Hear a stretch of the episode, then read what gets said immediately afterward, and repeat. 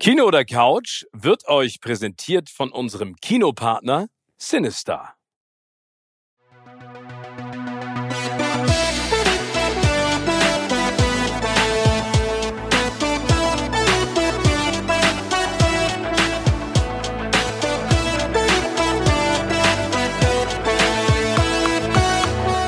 In meinem Podcast Kino oder Couch treffe ich jede Woche prominente Menschen aus den unterschiedlichsten Bereichen. Egal ob aus dem Sport, Musik, Kino, Serien oder Entertainment Business. Und gemeinsam sprechen wir über spannende Filme, Serien und das Leben. Und es wird die alles entscheidende Frage gestellt, Kino oder Couch.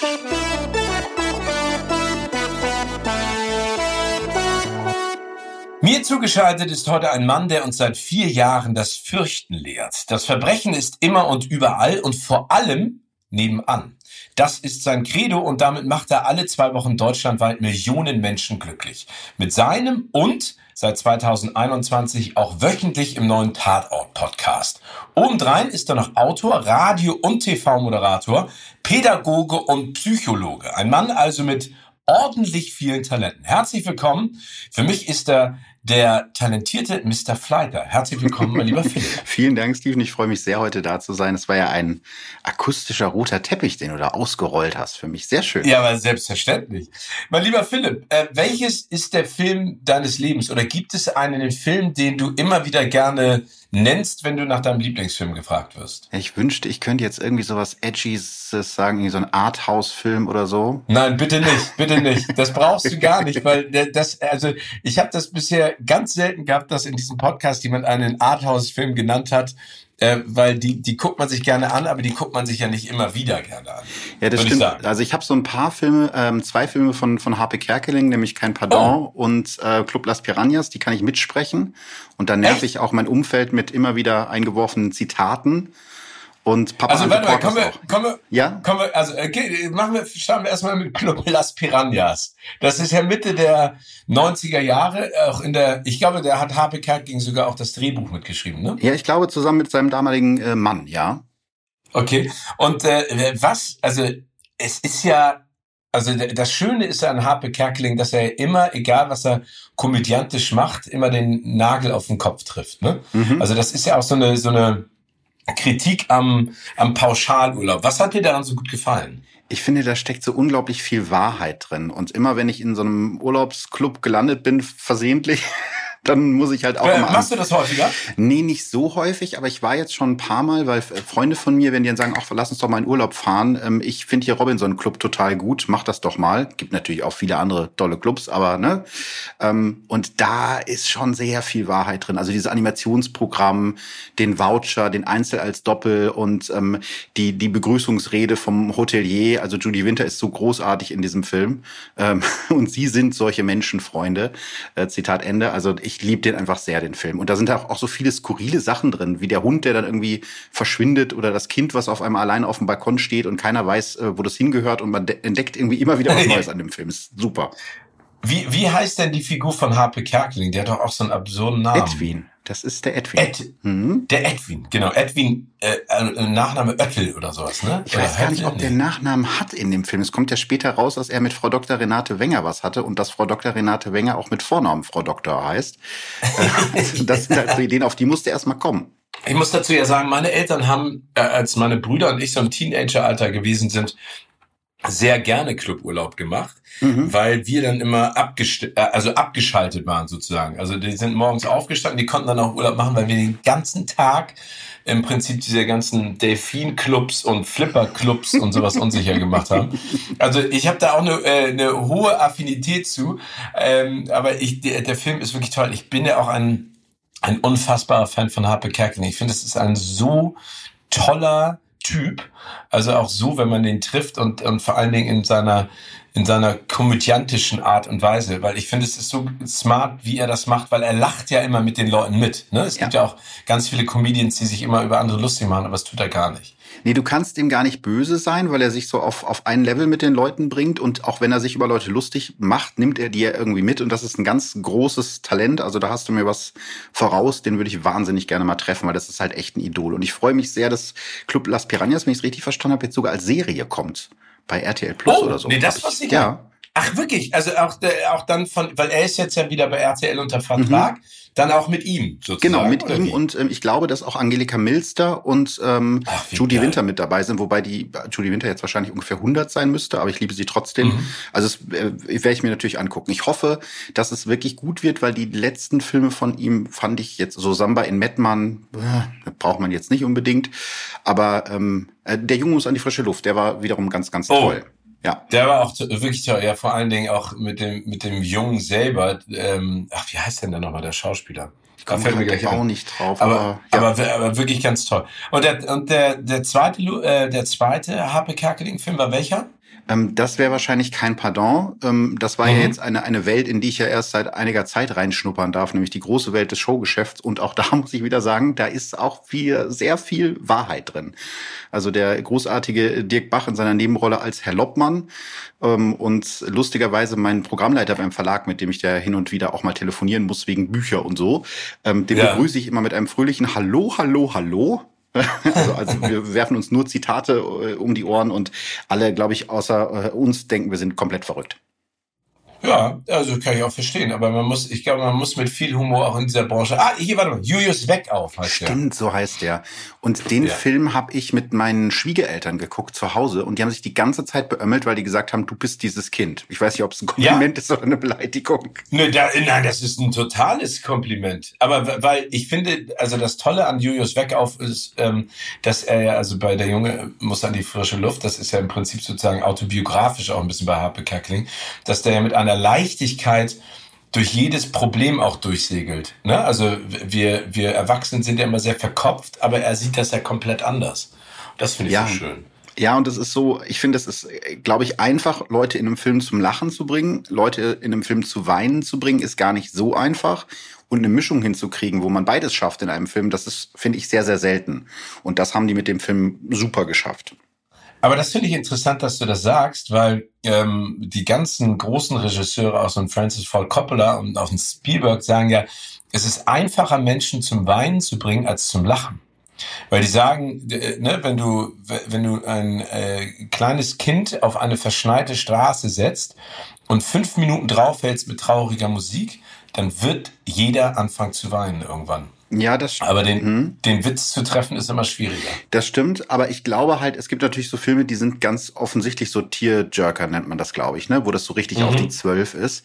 Und das ist ja, der Junge muss an die frische Luft gar nicht, sondern es ist ja eher so ein, ja, wie soll ich das sagen? Das ist ein, ein, ein Weinen über das Glück des Lebens, was manchmal auch schlimm sein kann. Und das finde ich ist eine andere Art als dieses voll auf die Fresse, da stirbt jetzt noch die Mutter und dann stirbt der Hund und dann äh, ist ja. der Vater arbeitslos und so alles ganz grau. Das, so ist der Film ja nicht, ne? Nee, das stimmt, absolut. Aber bist du denn jemand, der äh, also emotional im Kino auf solche Sachen reagiert? Also weinst du?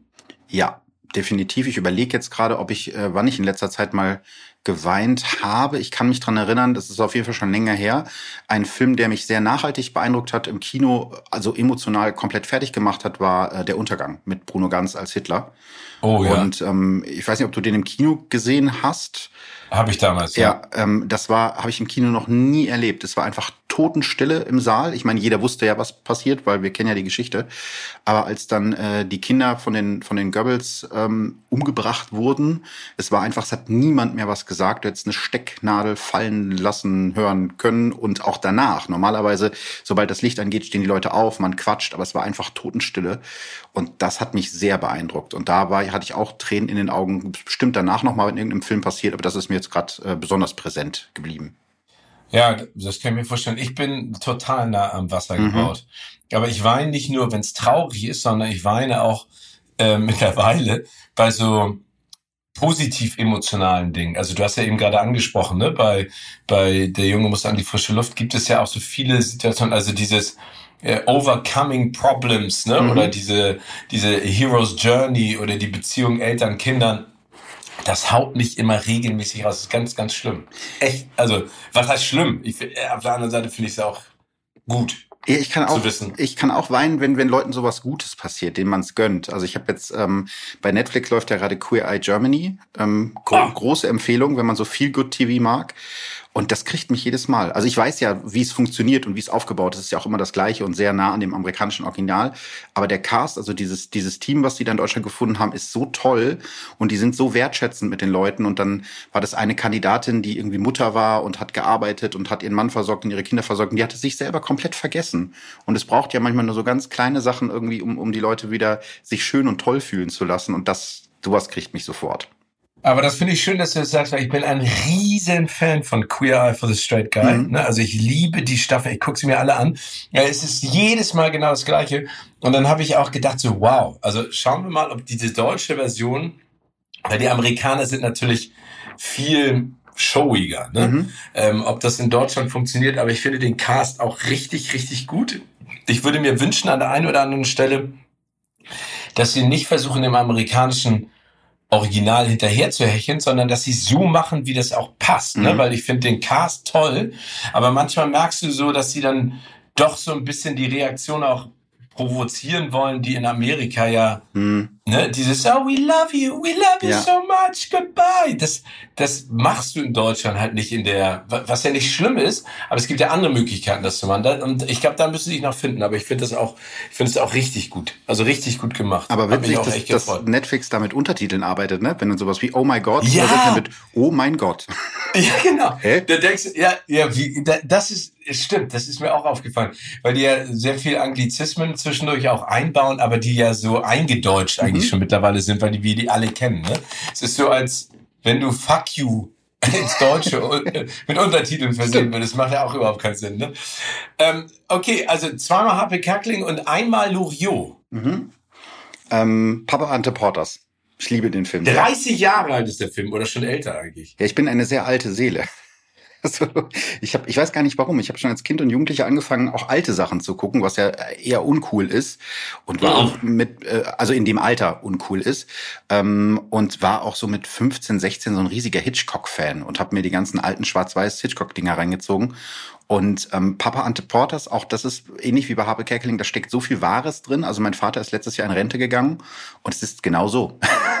Es ist Echt? genauso wie in diesem Film. Dein Vater ist Loriot. Ah, ja, ja. ja mein, mein, mein also Vater ist, äh, wie heißt er denn nochmal? Äh, der, der Hauptcharakter von Papa Ante Heinrich Lose. Genau, mein Name ist Lose, ich kaufe hier ein. Ja, der ja. fällt uns irgendwie gerade auf den Wecker mit seinen Ideen, die er hat und dass man doch beim Einkaufen auch ganz viel sparen könnte und so.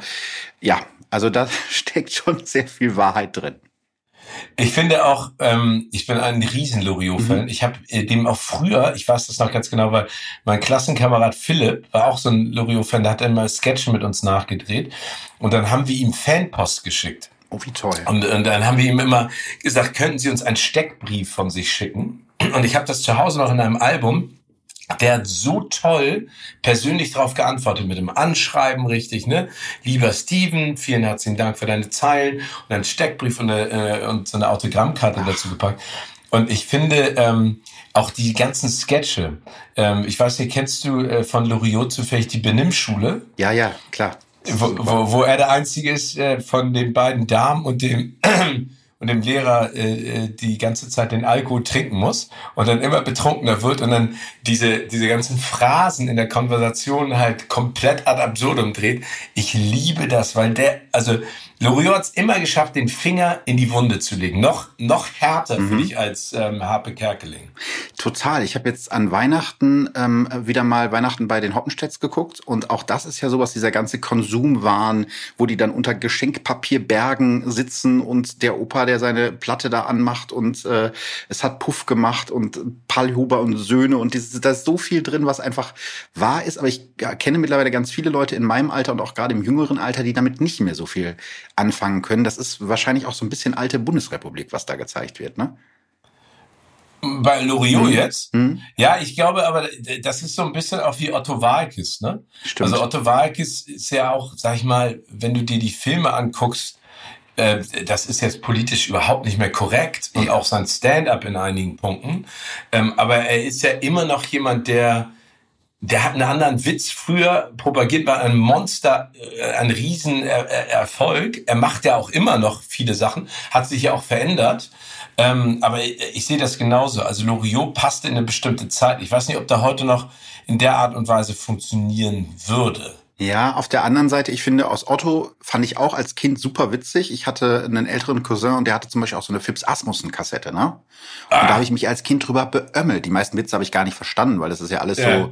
so äh, Busenhumor möchte ich es jetzt mal nennen. Ja, ähm, ja. Aber, aber das, das fand ich wahnsinnig witzig und auch Otto und Hänsel und Gretel und diese ganzen Sachen, das wurde ja, ja. Auf, dem, auf dem Schulhof gedealt und dann hat man das nachgespielt und das finde ich heute nicht mehr lustig. Aber Loriot finde ich irgendwie zeitlos lustig, aber ich glaube, es hat auch was mit dem, mit dem Aufbau zu tun. Es ist ja sehr konventionell gefilmt und ähm, irgendwie auch geschrieben und ähm, mein Freund zum Beispiel ist äh, knapp zehn Jahre jünger als ich. Wenn ich mit dem Film gucke, ältere Filme, denen geht das immer alles zu langsam.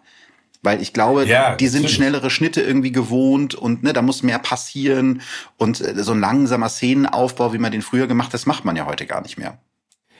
Ja, das stimmt zum Teil. Also das Interessante ist ja, wenn du dir so einen Marvel-Film mhm. heutzutage anguckst oder einen Actionfilm, sind die natürlich in der Geschwindigkeit ganz anders geschnitten. Auf der anderen Seite gibt es jetzt ja ganz viele Filme, ne, sowas wie Power of the Dog ähm, mit Benedict Cumberbatch, ähm, äh, Nightmare Alley mit Bradley Cooper, also so aktuelle Filme, die ja mittlerweile auch alle zweieinhalb Stunden lang sind, wo die ganz viele Bilder stehen lassen. Mhm und eine Situation sich wieder entfalten lassen, was ich ja gut finde. Also ich finde auf der einen Seite gut, wenn sie schnelle Schnitte machen, auf der anderen Seite finde ich auch gut, dass manche einfach Charaktere wieder haben, sich sozusagen zu entwickeln auf der Leinwand. Und du, du hast recht, Loriot ist insofern zeitlos, weil er natürlich die, den Finger in die Wunde des Deutschen oder der Deutschen legt, ne? weil wir sind ja manchmal ein bisschen spießig und konservativ. Und Otto ist dann natürlich viel mehr mit dem Hammer drauf ähm, und äh, auch, auch viel flacher. Ne, obwohl diese Hänsel und Gretel Nummer damals mit, ähm, mit der neuen deutschen Welle war ja schon super. Ähm, Total, ja. Das ist, ne, das ist, äh, aber wie gesagt, da haben wir auch gerade drüber gesprochen, einige Sachen sind einfach, gehen gar nicht, die damals gemacht wurden. Ja, aber er hat ja auch aber, gleichzeitig unter Kindern wieder ein neues Publikum, dadurch, dass er halt diese Disney-Synchronisation gemacht hat und so, ne? Und vielleicht ist das, also, wenn, wenn ich das jetzt mit, mit äh, kleineren Menschen gucke, die finden das wieder witzig, dieses Gehampel und dieses und so, ne? Alleine, wenn du das mit kleinen Menschen guckst, das klingt so, als wenn du das mit so, mit so Hobbits, äh, Nein, mit, mit, mit Hobbits. Mit Kindern. Ich weiß, was du meinst. Ja, ja, genau. ähm, nee, das stimmt. Ja, ich glaube aber, ähm, dass, äh, dass er da auf jeden Fall durch seine Synchronisation, ob das jetzt der Grinch ist oder das äh, äh, Faultier aus Ice Age, natürlich eine neue Generation auch anspricht. Das ist ja auch toll, weil er ist ja immer noch ein Riesentalent, muss mhm. man dazu ja auch sagen. Ja, kommen wir mal zur Serie. Wie sieht's denn da aus bei dir, Philipp? Ja, da bin ich sehr skandinavisch orientiert. Die Serie, oh, die, ich gut. die ich allen Menschen immer empfehle, weil ich finde, dass die viel zu wenig Leute kennen, ist Borgen.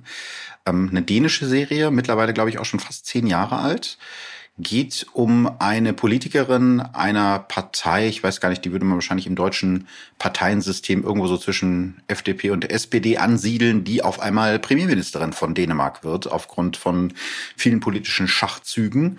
Und dann geht es halt um ihr Leben und die Politik als solches. Und ich verkaufe das immer als äh, das bessere House of Cards, weil es einfach viel besser ist als House of Cards ähm, weil die Figuren sympathischer sind. Weil ich fand, du hast ja wahrscheinlich auch House of Cards geguckt.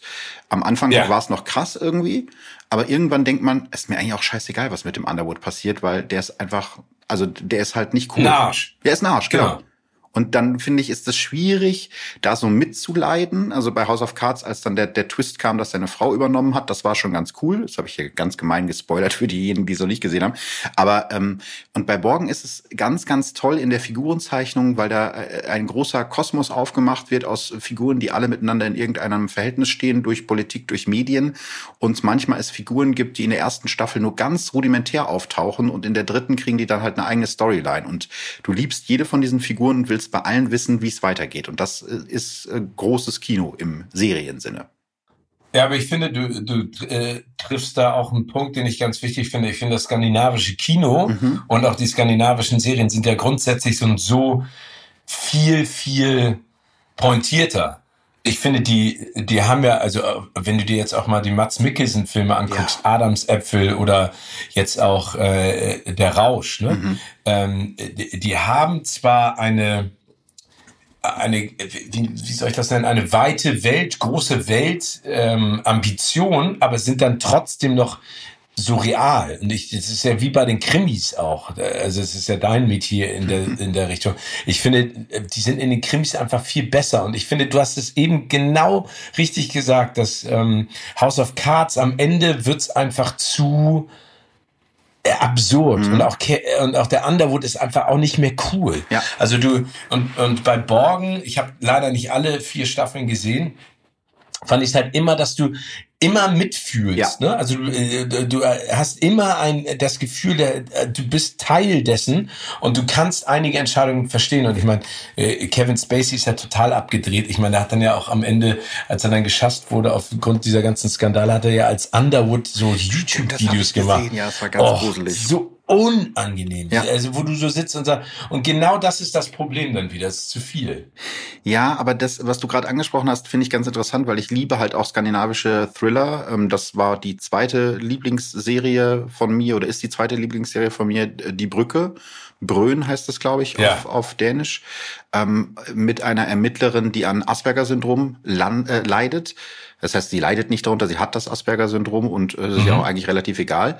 Und das ist auch so toll, weil das auch so eine ambivalente Figur ist, die geht ihr manchmal furchtbar auf den Zeiger mit ihrer seltsamen Art und ist dabei auch komplett entwaffnend, weil sie einfach diesen Filter nicht hat und irgendwie zu einem neuen Kollegen dann auch mal gerne einfach so sagt, ja, wollen wir Sex haben? Und der guckt sich einfach nur an und denkt so, oh, okay.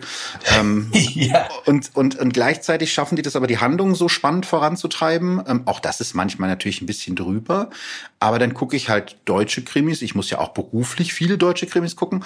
Und denke manchmal, warum kriegen wir das nicht hin wie die Skandinavier? Und ich habe die Antwort noch nicht drauf so richtig gefunden. Es, es hat natürlich was mit der Art zu tun, wie es gefilmt ist. Die arbeiten auch viel mit so Farbfiltern und so, glaube ich.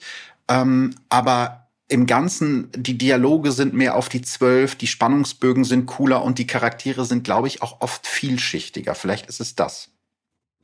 Ja, und ich finde auch, dass die Skandinavier sich was trauen. Mhm.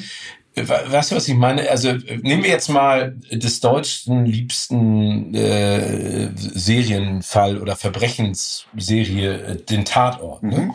Ähm, es, es gibt ja, also gibt ja genügend, äh, du bist da ja auch Experte. Ich bin da nicht so ja. Experte. Ich bin, ich bin, ich bin kein großer Tatort-Fan, muss ich dazu sagen, weil es eine Zeit lang, also mir ging es auf den Sack, dass, dass jedes Ermittlerduo oder jede Kommissarin oder Kommissar äh, Alkoholprobleme hatte, ja. äh, krank war, ähm, Probleme in der Ehe, Probleme mit den Kindern. Es war alles, alles, alles nur Probleme. Und ähm, ich fand die, die die Fälle dann einfach auch häufig zu durchschaubar. Mhm. Und, äh, ne, und dann gab es einmal diesen etwas experimentellen Tatort von Justus von Donani in Schwarz-Weiß. Äh, deshalb weißt du ja noch viel besser. Erinnerst du den noch? Der ähm, so ein bisschen crazy war. War das der Muro-Tatort, wo die in diesem Hotel sind? Das war so Edgar Wallace-mäßig? Ja, genau. Ja, großartig. Genau. Mit den Kessler-Zwillingen. Ja. Ich bitte dich, genau. die Kessler-Zwillinge. Wie gut ja. ist das? Und ja. ja, und, und den fand ich dann schon wieder super, ja. weil ich gedacht habe, ey, geht doch mal in eine neue Richtung. Ja. Also, und, ähm, und ich glaube, das können die Skandinavier einfach tausendmal besser. Und ich, ich möchte jeden Tatort-Fan jetzt nicht vor die Nase stupsen, aber das ist mir einfach zu langweilig auf Dauer.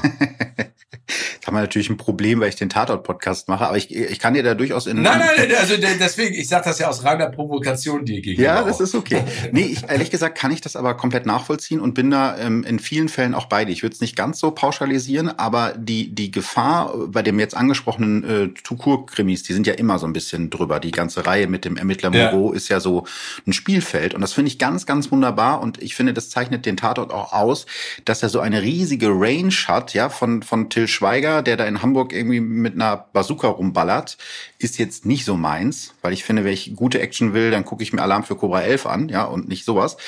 Aber das gibt es eben auch. Dann gibt es so diesen Schwarzwald-Tatort, der sehr gemächlich ist und oft mehr so ein, so ein Psychodrama ist. Und es gibt eben auch den bekloppten Moreau, der mit seinem äh, Tumor spricht und irgendwie seinen Doppelgänger kennenlernt und solche Sachen.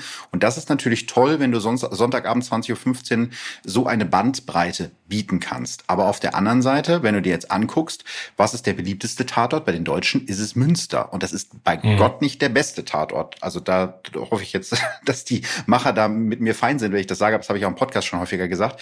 Aber das ist wahrscheinlich, mh, das hat ja eine sehr große Fangemeinde. Das gucken sehr viele Leute. Und am Ende, das ist ja ähnlich wie beim, beim Radio. Das kennst du ja wahrscheinlich auch als ehemaliger äh, Radiomann. Ähm, es werden nicht oft die besten Songs gespielt, sondern es wird das gespielt, worauf was am wenigsten schlecht ist oder wo die Leute am wenigsten umschalten. Also der kleinste ja. gemeinsame Nenner. Und dabei kann ja eigentlich selten was Gutes bei rauskommen oder was richtig, richtig Gutes. Ja, aber ich glaube, das ist einfach das große Problem mhm. auch der öffentlich-rechtlichen ja. Sender. Und das sage ich auch ganz ehrlich, ich arbeite ja für einen, habe auch lange äh, für, für die große Shows gemacht. Ähm, es ist immer die Angst vor der Kritik einer einzelnen Person, ja. männlich, weiblich, divers. Mhm. Ähm, ne, du kannst tausend Lobeshymnen bekommen, aber wenn zwei schreiben, das fand ich doof, dann ist sofort äh, Panikalarm. Ne? Dann wird erstmal alles in Frage gestellt, was man da gemacht hat. Und ich glaube, das ist äh, die Problematik in der Gestaltung auch eines Tatorts. Ähm, jetzt der letzte Münsteraner Tatort, weil ich den Drehbuchautor per, per Zufall kenne, ähm, war ja auch anders als die bisherigen. Mhm. Ne? Da ging es ja auch um, um Aliens und ne, diverse andere Sachen.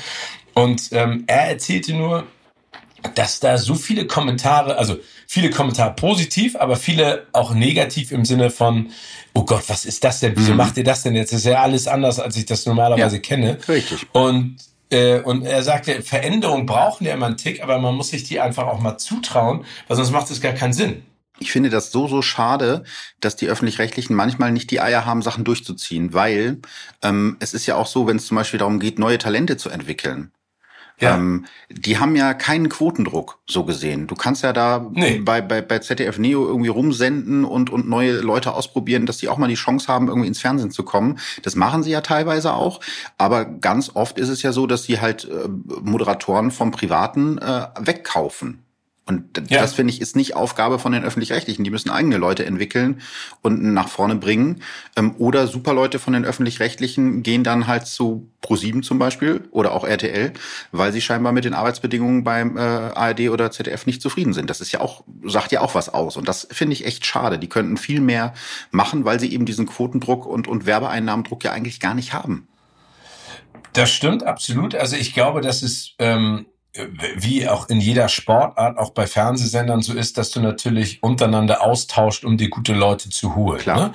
Aber ich sehe es genauso auch wie du, aber das ist die Aufgabe meiner Ansicht nach und so eines jeden Senders, egal ob privat oder öffentlich-rechtlich, Talente aufzubauen. Mhm. Ähm, bei Privaten ist der Quotendruck natürlich mehr eigentlich da als bei den öffentlich-rechtlichen, aber da sind die einfach inkonsequenter beim öffentlich-rechtlichen. Ne? Also ähm, ich äh, habe da viele Menschen kennengelernt, die ich total schätze, aber es wird einfach alles in Grund und Boden diskutiert. Anstatt dass einer mal sagt, so, ich nehme das jetzt mal auf meine Kappe und wir ziehen das jetzt durch. Vor allen Dingen, das weißt du ja auch aus dem mhm. Radio.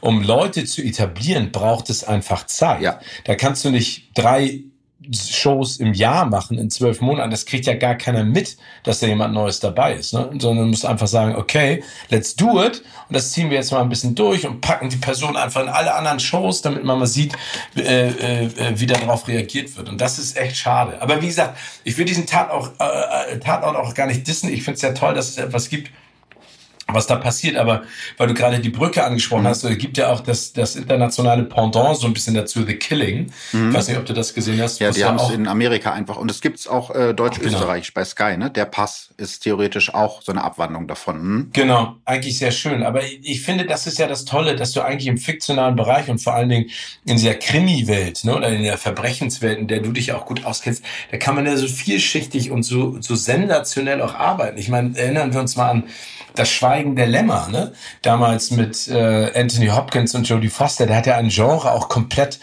umgedreht sozusagen, ne? Also mit Clarence Sterling, mit einer Frau, die so emotionslos war und dann auf einmal der Bösewicht, Anthony Hopkins, den man sympathisch fand, obwohl ja. du wusstest, dass der einer der brutalsten Serienkiller auf diesem Planeten ist. Ne? Ja, es hat ja den, den totalen Serienkiller-Hype auch irgendwie ausgelöst, der ja bis heute anhält und auch ganz falsche Vorstellungen von Serienkillern. Also immer wenn ich mit Leuten rede, die sich mit der Thematik noch besser auskennen als ich, die sagen dann, ja, so ein Serienkiller ist nicht äh, Hannibal Lecter. Die sind nicht hochintelligent und spielen Geige und Schach und so. Aber in der Vorstellung der Leute hat das schon sehr viel beeinflusst. Also viele stellen sich den typischen Serienmörder immer noch so vor wie, wie Anthony Hopkins in dem Film.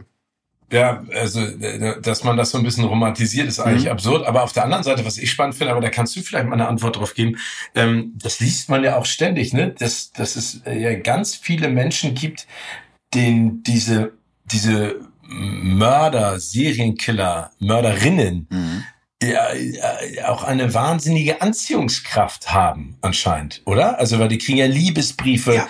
in Amerika, heiraten die ja ständig im Knast irgendwelche Menschen oder irgendwelche äh, Polizistinnen oder Polizisten verfallen denen. Woher kommt das? Gibt es da eine psychologisch äh, wasserdichte Antwort zu? Nee, oder? Na, ich glaube, es hat viele Gründe. Es gibt sogar einen Fachbegriff, wenn ich mich nicht irre. Ich meine, der heißt Tibristophilie. Ich bin mir nicht ganz sicher.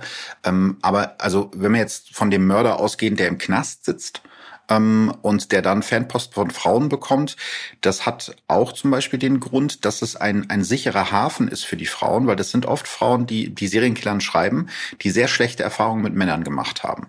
So, und wenn ich jetzt jemandem schreibe, wo ich weiß, der sitzt entweder im Todestrakt oder sitzt lebenslang im Gefängnis, dann kann der mir ja so gesehen gar nichts tun. Aber ich kann ähm, ein, eine Art von, von Liebe, in Anführungsstrichen, eine ungefährliche Liebe zu dem entwickeln. Ja, also der, der, ja. schreibt mir vielleicht zurück, der gibt mir Aufmerksamkeit, ich schwärme von dem, aber eigentlich kann mir nichts passieren. Das ist ein, ein Punkt sicherlich. Und diese Faszination auch des Bösen an sich, weil ähm, das Böse fasziniert uns ja ehrlich gesagt alle. Also ich glaube, da kann sich keiner ganz von frei machen, manche mehr, manche weniger. Und das ja, war dich ja, ja ganz besonders. Da kommen wir aber gleich nochmal drauf zu sprechen. ähm, ja, aber das, das hat es ja auch immer schon gegeben. Ne? Also Leute sind ja, im Mittelalter auf den Marktplatz gegangen, um sich eine Enthauptung anzugucken. Und das hat ja auch immer ein bisschen was damit zu tun, dass man sich mit sich selber auseinandersetzt. Ne? Also würde ich auch so weit gehen, könnte ich mir das auch vorstellen. Und bei Frauen, die sich in Serienmörder verlieben, gibt es auch dieses Phänomen, bei mir würde er das nicht machen. Das ist auch also, Frauen, die so ein Helferin-Syndrom Genau, sozusagen. die so ein Helferin-Syndrom haben und sagen, ja, der hat noch nie die richtige Frau kennengelernt. Ähm, und das gibt's auch ganz oft, wenn du Interviews mit solchen Frauen liest, die sagen, ja, gut, der hat jetzt ein paar Leute umgebracht, aber der hat mir erzählt, das war alles ganz anders. Und ne, also die, die können das dann komplett trennen und sagen, das ist ein anderer Mensch und der, mit dem ich jetzt zusammen bin, der ist jetzt aber ganz anders man hofft dann immer für sie, dass es auch so ausgeht. Aber ja, ähm, ist das faszinierend und ehrlich gesagt, so richtig verstanden habe ich das auch noch nicht. Da gibt es ja auch in meiner Branche einige, die so Serienkiller total abfeiern. Da fühle ich mich nicht so sehr wohl mit, weil ich glaube, am Ende des Tages sind das halt Leute, die anderen Menschen unfassbares Leid zugefügt haben und da ziemt es sich nicht, den jetzt die noch auf so ein Podest zu heben und sagen, boah, der ist so klug und der ist so toll. Du hast das ja, glaube ich, gar nicht mehr miterlebt, aber ich habe ja damals, musste ich noch ähm, zur Musterung für die mhm. Bundeswehr. Doch, und ich bin dann, noch. Äh, da musstest ja, du auch noch, genau. Und äh, es gab dann ja immer diese Gerüchte dieser berühmten Frage, ähm, wenn man gesagt hat, nee, ich, äh, ich möchte keinen Dienst an der Waffe leisten. Ja, was würden Sie denn tun, wenn jetzt äh, jemand in Ihre Wohnung einbricht und ihre Familie auslöscht und sie hätten die Möglichkeit, eine Waffe zu nehmen. Ne? Mhm. Ähm, oder der, das ist ja auch eine, eine Diskussion, die man also jetzt nicht ständig im Freundeskreis hat, aber wenn, wenn irgendwas Schreckliches passiert mit der Familie, mit Kindern, äh, wie würde man dann reagieren, wenn man die Möglichkeit hätte, diese Person, die einem dieses Leid zugefügt hat, zu erwischen? Mhm. Und ähm, deswegen ist diese, diese, diese Grenze verschwimmt halt total zwischen der ist böse und ein Mörder, aber wie würde ich darauf reagieren? Also das finde ich total spannend, was du gerade gesagt hast, dass man sich in der Sekunde natürlich selber die Frage stellt, wie weit würdest du gehen? Und was würdest du tun? Ne? Ja, es ist auch, glaube ich, niemandem geholfen, wenn man Täter oder Täterin auf so ein Podest hebt und sagt, das ist ein Monster. Weil das Monster entmenschlicht und um zu verstehen, was in Menschen passiert, musst du dich ihnen ja irgendwie nähern. Du kannst natürlich trotzdem immer noch Abscheu haben vor den Taten, aber Abscheu vor dem Menschen zu haben, hilft ja in dem Moment niemandem, weil die Tat ist ja schon geschehen. Und ähm, das ist auch etwas, was ich in meinem Podcast immer versuche. Ähm, Leon Winscheid, der öfter bei mir zu Gast ist, hat das ganz schön gesagt. Er hat gesagt, verstehen, aber nicht unbedingt Verständnis. Also ich versuche zu verstehen, wie es dazu kommt. Das heißt nicht, dass ich Verständnis für die Tat habe. Aber ganz oft ist es eben so, dass in der Vorgeschichte schon viele Sachen schiefgelaufen sind und dann auch Leute weggucken. Und das ist eine gesellschaftliche Verantwortung, der sich auch alle stellen müssen. Also sowas wie das Horrorhaus von Höxter. Ich weiß nicht, ob du den Fall kennst. Ja. Ähm, der ist ja sehr durch die Presse gegangen. Also Wilfried und Angelika W., die in ihrem Haus jahrelang Frauen gequält haben. Aber dieses Haus, ich war ja auch äh, zweimal da, weil das bei mir in der Nähe ist, ist halt mitten in so einer normalen, spießigen Nachbarschaft. Da sind nebenan Häuser. Da sind Gartenzäune, wo alte Omas stehen und drüber gucken. Und trotzdem sagen die alle nachher, nee, das wussten wir nicht, dass die, also das da, das konnten wir nicht ahnen. Und das finde ich ist auch immer eine sehr spannende ähm, Sache, weil ein Verbrechen passiert ja nicht im luftleeren Raum, sondern da ist ja immer eine Gesellschaft drumherum und da sind oft eben auch Menschen drumherum, die Fehler machen und die weggucken. Ja, und ich glaube, das ist die größte Problematik. Ne? Aber mhm. das ist, finde ich, allgemein ein gesellschaftliches Problem, dieses Weggucken an sich. Ne? Aber das fängt ja schon dabei an, wenn du eine ältere Dame oder einen älteren Herr siehst, die nicht mit dem Koffer jetzt die Stufen hochkommen in den ICE und drei Geschäftsmänner drängeln sich dran vorbei, äh, ohne zu fragen, kann ich Ihnen helfen?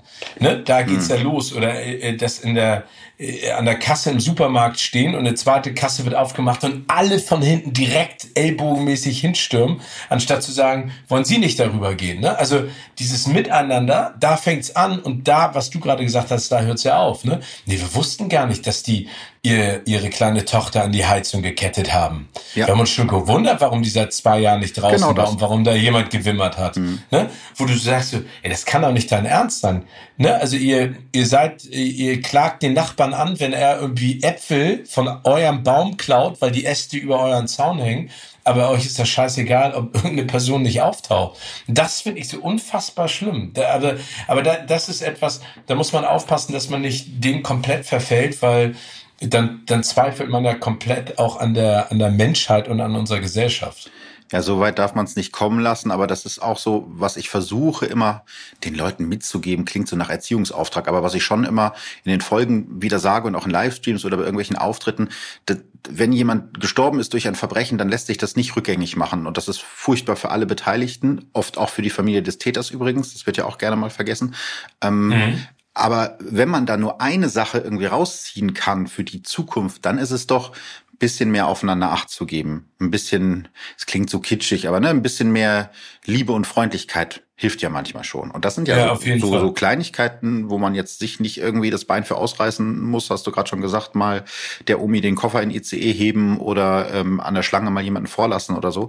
Ähm, ja, aber das begegnet mir auch jeden Tag. Also ich war gerade wieder einkaufen und es gibt ja immer so die Leute, die kommen dann zur, zur Kasse und die, die Kassierer sind ja darauf trainiert oder Kassiererinnen sagen, ja, schönen guten Tag und die sagen dann nicht mal was, weißt du? Die schmeißen ja. ihre Sachen aufs Band ähm, und, und gehen. Und dann nicht so, so ein Bitte, danke, hallo, wie geht's? Das also muss jetzt ja nicht so super cheesy amerikanisch sein, aber ähm, das schadet doch keinem, das tut doch keinem weh.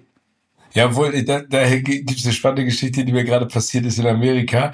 Und zwar bei der Einreise, ähm, äh, bei der Passkontrolle, äh, war eine relativ sch lange Schlange. Ich habe einen amerikanischen Pass, wo ich reingehen konnte.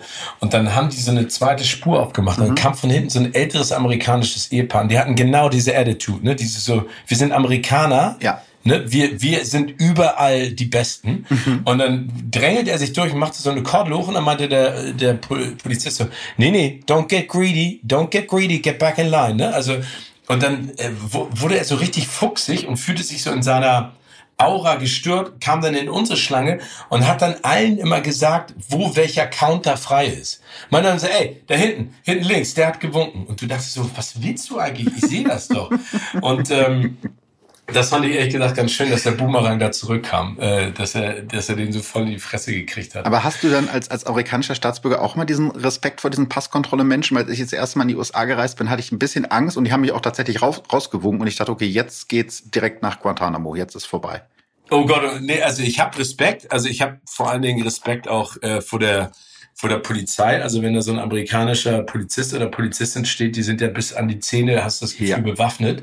Ähm, also da habe ich auf jeden Fall Respekt, weil ich ein, vielleicht einfach auch durch die Medien natürlich mittlerweile ein anderes Verständnis auch bei denen davon habe, was die machen. Ne? Also ich habe das Gefühl, dass die natürlich auch extrem unter Druck sind, mhm. äh, weil, weil die natürlich auch in einer ja, wie soll man das sagen, in einer äh, Situation leben, in der es wirklich auch in die andere Richtung gehen kann, weil hier ja viel zu viele Idioten rumlaufen.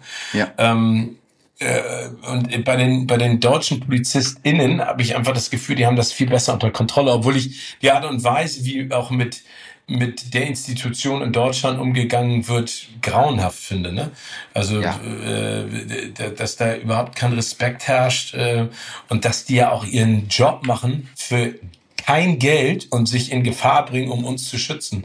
Und ich würde mir da einfach wünschen, dass da einfach der Respekt wieder zurückkehrt. Ich weiß nicht, wie es dir da geht. Total. Also äh, interessanterweise habe ich da vorgestern erst eine Nachricht zugekriegt, wo ich wirklich dachte, das ist unglaublich. Es hat mir ein Polizist geschrieben, der meinte, ja, vielleicht musst du in deinem Podcast noch mal ein bisschen deutlicher machen, wie du so über Polizistinnen und Polizisten denkst, weil es natürlich so ergibt sich ja ein bisschen auch aus der Fallauswahl manchmal. Da sind dann die großen Klopper an Ermittlungsfehlern sind natürlich auch mal dabei. Ja, aber das sind ja Ausreißer. Da muss man ja ganz realistisch sein. Also 99,9 Prozent der Polizistinnen und Polizisten in Deutschland machen eine großartige Arbeit. Aber man muss eben auch über diese 0,1 Prozent reden, wenn was schief geht. Aber manchmal verändert das so ein bisschen das Bild, wenn die Leute das hören, weil die denken, ah, das ist ja dann immer so. Ja, die sind immer doof oder die sind immer rassistisch. Das ist natürlich nicht so. Ähm, und dann hatte mir der Polizist geschrieben, ja, aber ich habe jetzt neulich wen festgenommen und der meinte, ja, ähm, der hätte zu mir gesagt, er müsste gar nicht mit mir reden als Polizist und wir hätten eh keine Ahnung, das hätte er bei Verbrechen von dem angehört. Oh. da habe ich gesagt, okay, das ist eine Verantwortung, von der ich bis jetzt nicht wusste, dass ich sie habe. Ähm, ja, aber wenn jemand, wenn jemand etwas falsch interpretieren möchte, tut er das, ne? Da kannst du tun, was du willst. Also das ist ja das Schlimme. Ich lerne das gerade. Das ist ein, ein, ein harter Lern, Lernweg. Für, du hast das schon ein bisschen, machst das Ganze ja schon ein bisschen länger, aber das ist schwer. Das ist schwer, weil man will sich immer erklären und sagen, ich habe das nicht so gemeint und dann wirst du in irgendeine Ecke gestellt und Leute sagen hier, das und das, was du gesagt hast, das war aber rassistisch oder als Beispiel jetzt mal, ne? Oder das war frauenfeindlich. Ich denke mir so, hä, wie könnt ihr darauf kommen, dass ich irgendwie ein Frauenfeind oder ein Rassist bin? Und dann bist du sofort in dieser Rechtfertigungsschleife. Genau. Und äh, es bringt aber am Ende des Tages gar nichts, weil die Leute ja eh schon eine vorgefertigte Meinung haben und die wollen sie dir einfach nur ins Gesicht rotzen. Genau, und ich finde, da hast du genau den Punkt getroffen. Also ich mache das zwar vielleicht ein bisschen länger als du, aber davor bin ich auch nicht gefeit und das mhm. passiert auch immer noch. Und es gibt da auch jetzt keine Lernkurve, dass du dann irgendwann sagst, ach, ist mir auch alles egal. Ich glaube, man muss von vornherein einfach sagen, du wirst es nicht allen recht machen können. Und wenn jemand dich doof findet, aus was für einem Grund auch immer, ne, ob du jetzt zu alt, zu jung, zu dick, zu dünn, mhm. zu doof, zu blond, zu klein, zu groß bist, dann wird er dir immer einen beipulen. Das ist ja bei mir genauso. Ne? Also ich mache das jetzt schon 25 Jahre und ich werde es nie allen recht machen können. Es wird immer Leute geben, die sagen, ich bin scheiße. Und wenn ich die frage, warum, gibt es keine richtige Antwort. Das ist ja das Problem, dass wir mittlerweile durch die sozialen Medien und auch durch diese Art und Weise der Kommunikation äh, gesellschaftlicher in einer Situation sind, wo ich ja alles behaupten kann. Ja. Und du bist direkt in der Rechtfertigungsposition. Ja. Also ich muss da noch nicht mal begründen. Ich kann ja sagen, ey Philipp, ich habe mit dem gesprochen, der hat zwischendurch sich zweimal geräuspert. Ich glaube, der hat keine Ahnung was. Mhm. Ne? Dann, dann musst du erst mal sagen, nee, das stimmt gar nicht. Ich hatte einfach nur einen Frosch im Hals. Das, was Steven sagt, ist nicht. Aber du musst dich rechtfertigen. Ich muss es noch nicht mal begründen, meine Theorie. Da kann ich eine sehr spannende, äh, verrückte Geschichte zu erzählen. Das ist mir vor ein paar Jahren passiert, als das mit dem Podcast gerade so losging. Ähm, da hatte mich ein Kumpel gefragt äh, für eine Firma oder eine Agentur, bei der er gearbeitet hat, die suchten oder wollten so Podcasts für große Kunden machen, also Commercial Podcasts. Und mhm. dann hatte er irgendwie seiner Kollegin vorgeschlagen, ja, er kennt da wen, der sich damit ganz gut auskennt, vielleicht können wir den mal irgendwie einladen. Und dann hat ihn, hat er ihn gefragt, ja, wer ist das denn? Ja, Philipp Fleiter. Und der hat gesagt, nee, den lade ich nicht ein, das ist ein Arschloch. Und ähm, er hat mir das erzählt und hat mir auch den Namen von der Frau genannt. Ich, ich habe den Namen noch nie gehört. Wie kommt die da drauf, dass ich ein Arschloch bin? Frag sie das mal bitte, weil irgendwie fuchst es dich dann ja doch. Ne? Man ja, könnte klar. ja darüber lachen Zu und sagen, mir doch egal. Und hatte sie gefragt und dann erzählte sie, dass sie wohl irgendwie vor acht oder neun Jahren mal ein Praktikum bei dem Radiosender gemacht hat, bei dem ich damals war. Irgendwie ein einwöchiges Schülerpraktikum ja, und ähm, yeah. ich war damals auch da, damals glaube ich noch als freier Mitarbeiter, habe ich da noch gar nicht gearbeitet, also fest gearbeitet. Und ähm, sie hätte mich Jahre später in der Stadt getroffen, ich hätte sie nicht gegrüßt. Und das baut sich dann, ich konnte mich an die aber gar nicht mehr erinnern, weil wenn du, du weißt ja auch vom Radio, da werden irgendwie im Jahr 40 Praktikanten durchgeschleust. Da äh, merkst du dir nur die, die extrem gut oder extrem schlimm sind oder die halt länger da bleiben. Und ich hatte das einfach völlig verdrängt und deswegen konnte ich sie gar nicht grüßen, weil ich kannte sie gar nicht. Aber in ihrem Kopf war das so, ah, äh, der, der möchte mich ja, nicht so. Spinner. Richtig. Und das interpretieren ja. dann Leute irgendwie auf einmal in dich rein und dann war es auch so absurd, dass ich gedacht, komm, dann ist jetzt auch egal. Aber es war witzig, welche Wege das manchmal geht. Und ich habe dann eine Zeit lang wirklich auf der Straße alle Leute, die irgendwie so guckten, als ob sie mich ja, können, kennen. Gegrüßt. So, hallo, hallo, guten Tag, hallo, hallo, hallo. Bei mir ist es ja das Postbotensyndrom. Ich glaube, viele Leute denken, sie kennen mich, weil ich bei denen die Post vorbeibringe oder ähm, an, der, an, der, an der Kasse im Supermarkt arbeite, weil sie das Gesicht irgendwo erkennen. Die sagen auch Hallo und sage ich auch immer Hallo. Also, der, der, aber wie gesagt, ich, ich glaube, es ist wichtig, dass du, dass du dich da echt entspannst. Also, ja. Weil, weil wie gesagt, es, es, es wird nicht funktionieren. Es klappt nicht in der Richtung. Das ist vielleicht der passende Moment, um mal einzubringen, dass ich dich schon zweimal bei der Arbeit beobachten durfte und dass wir uns tatsächlich schon mal begegnet sind. Das weißt du oh. wahrscheinlich nicht mehr. Nein, dann musst du mir jetzt helfen. Und ich habe dich aber hoffentlich gegrüßt. Du hast mich ganz freundlich gegrüßt. Ich war nämlich bei dir in der Show als Kandidat ähm, bei einer Nein. Show, an die du dich selber wahrscheinlich nicht mehr erinnern wirst, weil sie ganz schnell abgesetzt wurde. Nein, ich erinnere mich an alle Sendungen. Okay, das ist gut. Ähm, also äh, ZDF Neo, das müsste so vor fünf oder sechs Jahren gewesen sein. So eine Mischung aus Clever Werbe abgestaubt. Clever abgestaubt, das war's, richtig. Ach, wie cool. Ja, da war ich Kandidat. Aber wir sind auch ganz schnell rausgeflogen. Mit einer Arbeitskollegin Tanina, die mich direkt erstmal bei dir super blamiert hat in der Live-Sendung. Wieso? Also erstmal, es war sehr nett, muss ich wirklich sagen. Und zwar nett im positiven Sinne. Nicht nett im Sinne von kleine Schwester von Scheiße, weil ich fand, du warst super charmant. Du bist zu allen Kandidaten gekommen, hast mit denen geschnackt. Auch das ist, wie ich heute weiß, nicht ganz selbstverständlich in Fernsehsendungen, dass Moderatoren das machen. Und dann hast du uns anmoderiert und ich glaube, die Redaktion hatte wahrscheinlich irgendwie über uns recherchiert und ähm, hat mein Facebook-Profil gestalkt. Damals guckte man noch auf Facebook. Und ähm, dann hast du, ich weiß nicht mehr ganz genau, weil irgendwie deine Einstiegsfrage ins Gespräch war so, ja, Philipp, du warst ja auch mal am Grand Canyon.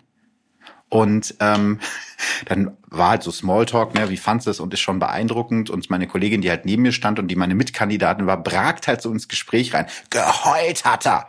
Und ich dachte, oh Gott, das sind jetzt ganz viele Millionen Fernsehzuschauer. Wieso, wieso hattest du da geheult, weil es so schön Weil ich so beeindruckend fand, ja.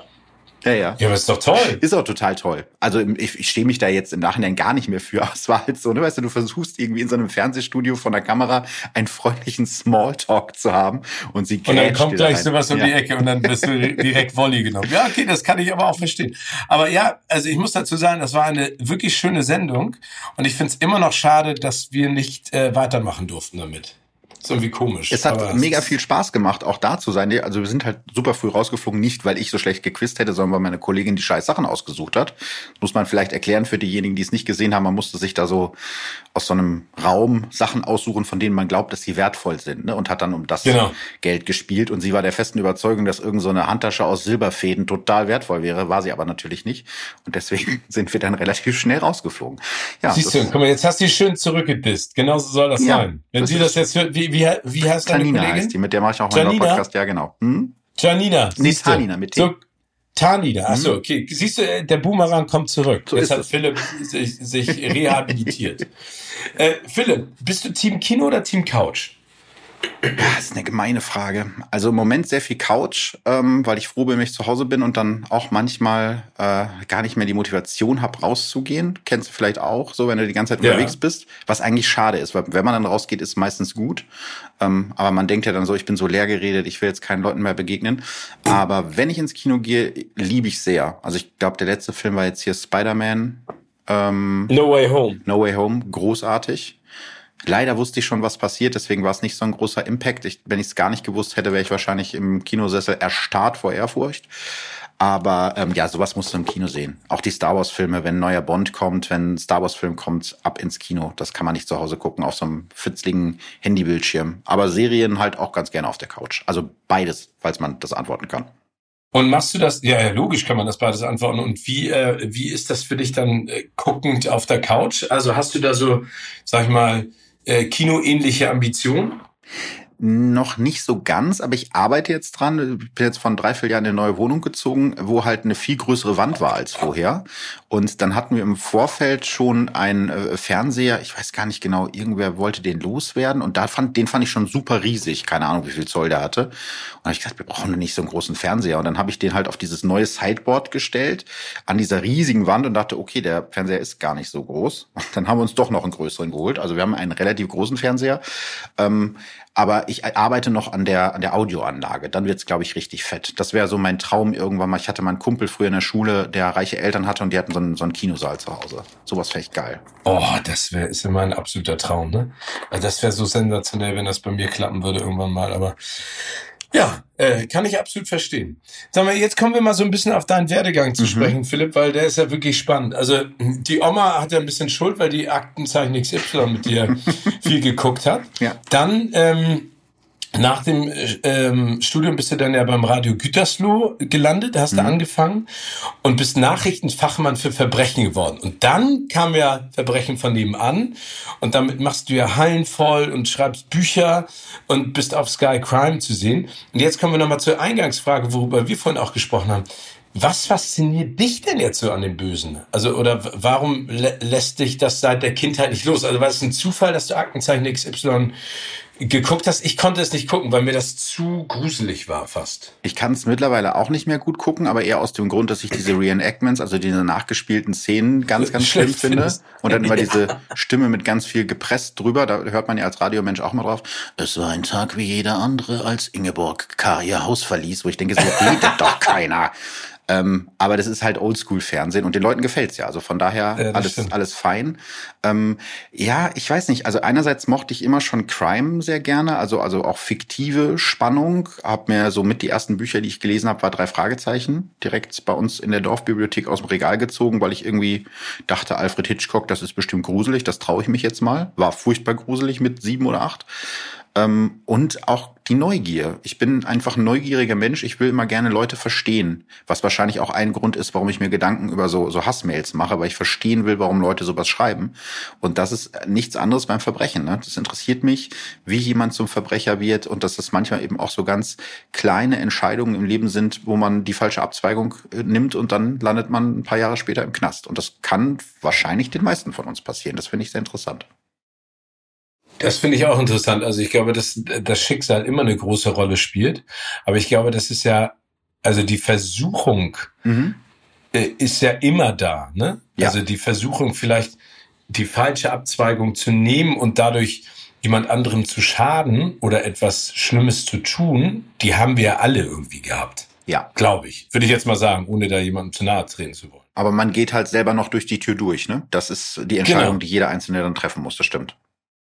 Ähm, findest du denn, dass die Fiktion schlimmer ist als die Realität oder die Realität schlimmer als die Fiktion?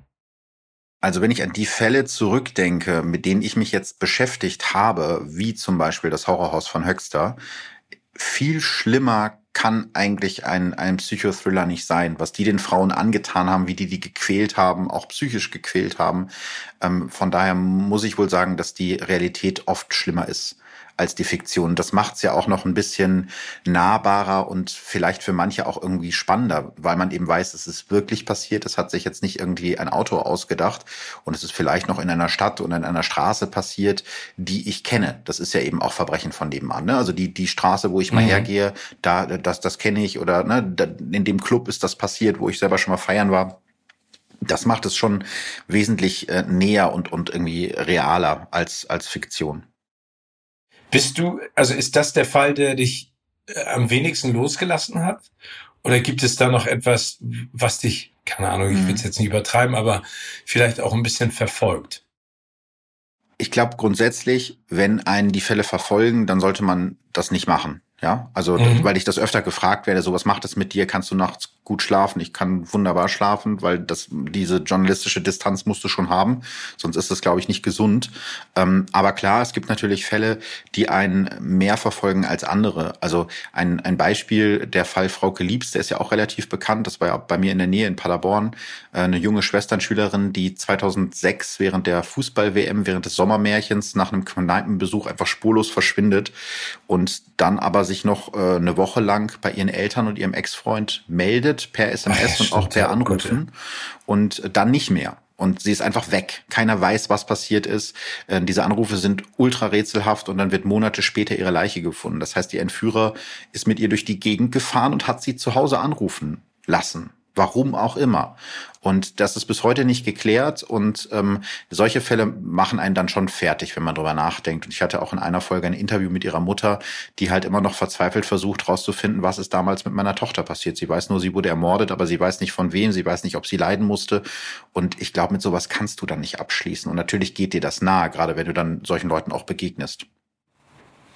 Ja, das, ähm, ja, es macht mich dann in der Sekunde immer sprachlos. Mhm äh, dass es solche, also dass solche Grausamkeiten einfach passieren. Das ist ja, glaube ich, die menschliche Psyche, die die da so volatil ist und so schreckliche Dinge anrichtet. Ähm, ist einfach nicht nachvollziehbar. Aber da kommen wir nochmal zurück zu dem, zu der Frage nach Fiktion und Realität. Also wenn du, wir haben ja jetzt ja auch über Krimis gesprochen mhm. und Krimiserien. Manchmal denkt man ja so, das ist so absurd, was da passiert. Mhm im Film, aber die Realität ist dann, wie jetzt bei den Manson-Morden zum Beispiel, ja. ne? oder, ähm, oder bei anderen, äh, oder bei hier bei House of Gucci, ne? Das ist ja, ja unfassbar, was da in den Menschen vorgeht. Äh, äh, auch wenn du gut schlafen kannst, das ist ja auch richtig, dass man da die journalistische Distanz wahrt, aber wenn man so in die Abgründe der menschlichen Gedankenwelt eintaucht, ne, wie du, mhm. Äh, ja, wie soll ich das sagen? Sitzt man da manchmal so und sagt so, oh Gott, ey, wie, wie, wie grau, wo soll das hinführen? Oder, oder hast du gerade dadurch einfach, weil du bist ja ein total optimistischer, fröhlicher, sehr sympathischer Kerl, ähm, also ist das sozusagen eine Übersprungshandlung, das Gegenteil dann auch selber auszustrahlen? Ich hoffe, das war ich vorher auch schon und bin ich nicht erst durch. Nein, nein, äh, genau, aber das ja. war, war, jetzt gar nicht so gemeint. Aber, mhm. aber ist das für dich, also hat, hat sich das noch lebensbejahender gemacht vielleicht so? Ja, das trifft es eigentlich ganz gut. Ja, also ähm, wenn einem eins bewusst wird bei dieser Auseinandersetzung mit, mit Verbrechen, ist eben auch, wie schnell es vorbeigehen kann. Das merkt man auch im Privatleben natürlich in manchen äh, Momenten. Äh, also jetzt letztes Jahr ist, ist meine Oma gestorben, die ich sehr geliebt habe. Ähm, und das ist mit der du äh, ja, geguckt genau, hast. Genau, genau.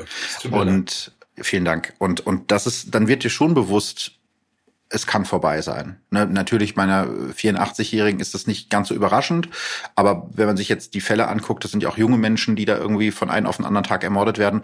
Und ich glaube, ja, man wird dann schon ein bisschen lebensbejahender und man muss sich auch immer wieder klar machen, diese, das ist ja nur ein ganz kleiner Ausschnitt der Gesellschaft, über den ich spreche und mit ja. dem ich mich befasse. Und ähm, es ist jetzt nicht realistisch, dass ich vor die Tür trete, hier jetzt in Good Old Gütersloh und werde auf der Straße ermordet. Das kann passieren, aber es ist sehr unwahrscheinlich. Und äh, das sollte einem, glaube ich, immer bewusst sein, dass das eben nicht das Leben ist, sondern nur ein kleiner Teil des Lebens und dass aber der weitaus größere Teil des Lebens eigentlich sehr schön und lebenswert ist. Auch wenn es natürlich Phasen gibt, ähm, die habe ich gehabt, die haben viele Menschen gehabt, wo sich das nicht so anfühlt und wo das Leben ganz furchtbar ist. Aber es geht ja auch irgendwann wieder vorbei. Also das muss man sich halt immer wieder bewusst machen. Und weil ich so eine Phase auch schon mal hatte in meinem Leben, ähm, die, die für mich sehr dunkel war und wo ich nicht mehr so viel Freude empfunden habe. Ich habe jetzt in, in Vorbereitung auf diesen Podcast äh, ähm, die, die Folge angehört, die du mit Vincent Weiss gemacht hast. Und der hat das auch erzählt, dass er auch so eine Phase mal durchlebt hat. Ähm, und, und dann, gerade wenn du sowas hinter dich gebracht hast, dann wird dir viel mehr bewusst, ähm, wie toll es eben ist, wenn es gerade ganz gut läuft. Ne? Bei allem Stress und bei allen Sachen. Also jetzt gerade zum Beispiel bin ich vom Sport hier zurück nach Hause geradelt und bin das erste Mal im T-Shirt auf dem Fahrrad gesessen in diesem Jahr. Und ja, über sowas freue ich mich dann. Und das ist, glaube ich, das Wichtigere im Endeffekt. Ja, aber ich glaube, ich glaube, es geht ja auch immer darum, dass man realisieren muss, dass das Leben nie eine stringente Linie nach ja, oben ist. Ne? Definitiv. Und es gibt ja immer Höhen und Tiefen und das, äh, ob das jetzt karrieretechnisch ist oder auch privat, ne? Also ich habe karrieretechnisch nun weiß Gott auch nicht immer die Sonnenseite des Lebens genossen und auch privat nicht.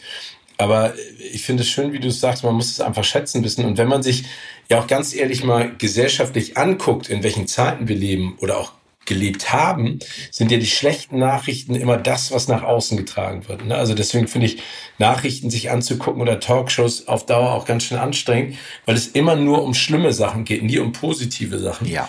Ähm, äh, und das ist ja äh, von Klatschblatt bis hin zur äh, zur, äh, zur renommierten Tageszeitung immer noch der Fall. Und mhm. das finde ich einfach so, so hart. Und auch gesellschaftlich, ne? Also äh, sagen wir jetzt mal, äh, gewisse Gruppierungen, die demonstrieren.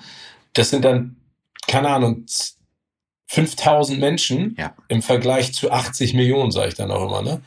Ja, aber es hat ja auch was mit der mit der Berichterstattung zu tun, ne? Und wie das alles hochgejazzt ja. wird. Also ganz oft werde ich gefragt, ja, die Welt ist doch ein viel schlechterer Ort als früher. Nein. Und das ist einfach, das geben die Zahlen nicht her. Das stimmt einfach nicht. Ne? Also stimmt auch nicht. Eigentlich, so so schlimm das jetzt auch klingt, also komisch das klingt in Zeiten, wo gerade in Europa Krieg ist, aber äh, es ging uns noch nie so gut wie heute, wenn man sich jetzt Kindersterblichkeit zum Beispiel anguckt oder auch abgesehen jetzt von dem Ukraine-Krieg generell Kriege auf der Welt, das ist alles weniger geworden. Die Leute haben meistens mehr Geld, nicht alle, aber im, im, im Durchschnitt geht es den Leuten viel besser als heute, äh, als, als es früher ging.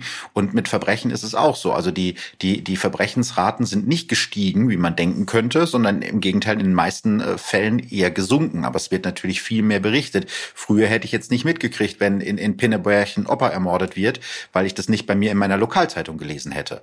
Aber das jetzt stimmt. bei Bild.de habe ich es als, ähm, als, als Schlagzeile irgendwo, wird es mir entgegengeworfen oder bei Social Media. Und natürlich kriegst du dann den Eindruck, dass die Welt ein ganz furchtbarer Ort ist, was sie ja auch manchmal ist, aber eben nicht grundsätzlich.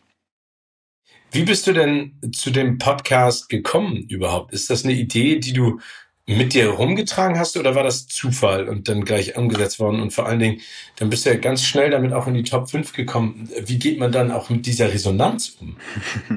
Ja, das war bei mir so, dass es gar keinen Masterplan gab. Ich habe mir das nicht vorgenommen und habe das irgendwie durchstrukturiert und habe gesagt, jetzt mache ich jetzt 20 Folgen und dann muss ich da und da sein. Überhaupt gar nicht. Also ich bin selber Podcast-Fan damals schon gewesen. So 2018 war das, als ich das erste Mal darüber nachgedacht habe und ähm, habe halt so diese Laber-Podcasts, die es ja damals schon gab. Ne? Also Fest und Flauschig gab es, glaube ich, schon. Ich weiß nicht, ob es gemischtes Hack schon gab.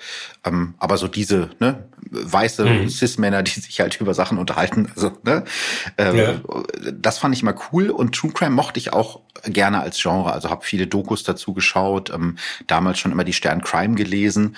Und dann irgendwann habe ich dann gedacht, als ich durch Spotify gescrollt bin, so, hm, äh, gibt's denn wohl True Crime auch als Podcast? Und habe das gesucht und habe damals nur ganz wenig gefunden. Zeitverbrechen gab's, glaube ich, schon. Und so ein paar Hobby-Podcasts. Und habe gedacht, also als ich mir die Hobby-Podcasts angehört habe, so ganz schlimmer Ton, irgendwie mit Skype-Mikro aufgenommen und ganz viel Stottern und Schmatzen und ähm, seltsam irgendwie erzählt, also einfach ein Wikipedia-Artikel vorgelesen. Und dann habe ich gedacht, so, okay, hm, es kann doch nicht so schwer sein, sowas zu machen. Ich habe beim Radio ein Studio, ich kann drei gerade Sätze voneinander miteinander reden. Ich glaube, meine Stimme ist auch ganz okay. Und das war tatsächlich so der Ansatzpunkt. Ne? Und dann habe ich mich einfach hingesetzt, beziehungsweise bin erstmal zu meinem Chef gegangen, habe gesagt, hier kann ich das Studio mal haben abends, ähm, ich möchte einen Podcast aufnehmen. Und dafür wird er mich jetzt hassen. Er hat gesagt, äh, was ist ein Podcast? und meinte dann aber, ist cool, mach mal. Und dann habe ich einfach angefangen. Das war ein Hobby neben der Arbeit, mit dem ich auch nichts verdient habe. Und am Anfang habe ich natürlich über die Fälle gesprochen, die ich sowieso jetzt von meiner Arbeit vom Radio schon kannte, über die ich schon berichtet hatte und habe dann einfach mal die Zeit genutzt, das schön ausführlich zu erzählen und nicht in 1,30, wie man es vom Radio kennt, weil dann kommt schon wieder der nächste Titel. Ähm, und dann fing das so langsam an, dass ich, ich weiß noch, ähm, dann habe ich immer so die Zahlen kontrolliert, jeden Tag, wie viele haben sich das jetzt angehört. Und nach ein paar Tagen war das so, es haben tausend Leute gehört. Das war für mich so unfassbar, dass sich das tausend Leute angehört haben.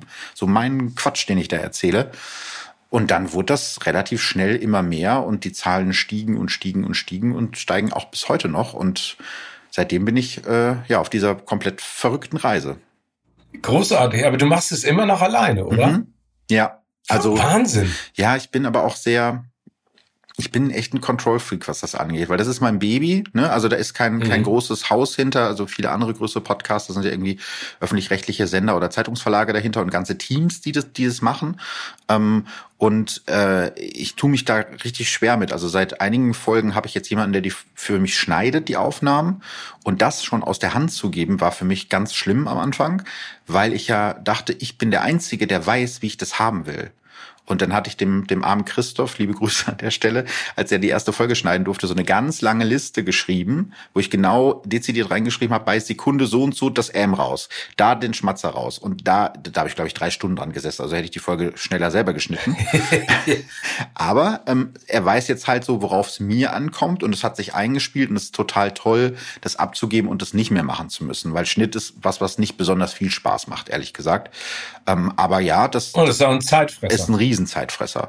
Und ähm, das ist jetzt auch was, was ich für mich neu lernen muss. Ähm, das bin ich auch ganz froh, dass ich da auch die, die Hilfe von meiner großartigen Managerin habe, die dann einfach sagt, okay, du musst jetzt auch ein bisschen unternehmerischer denken.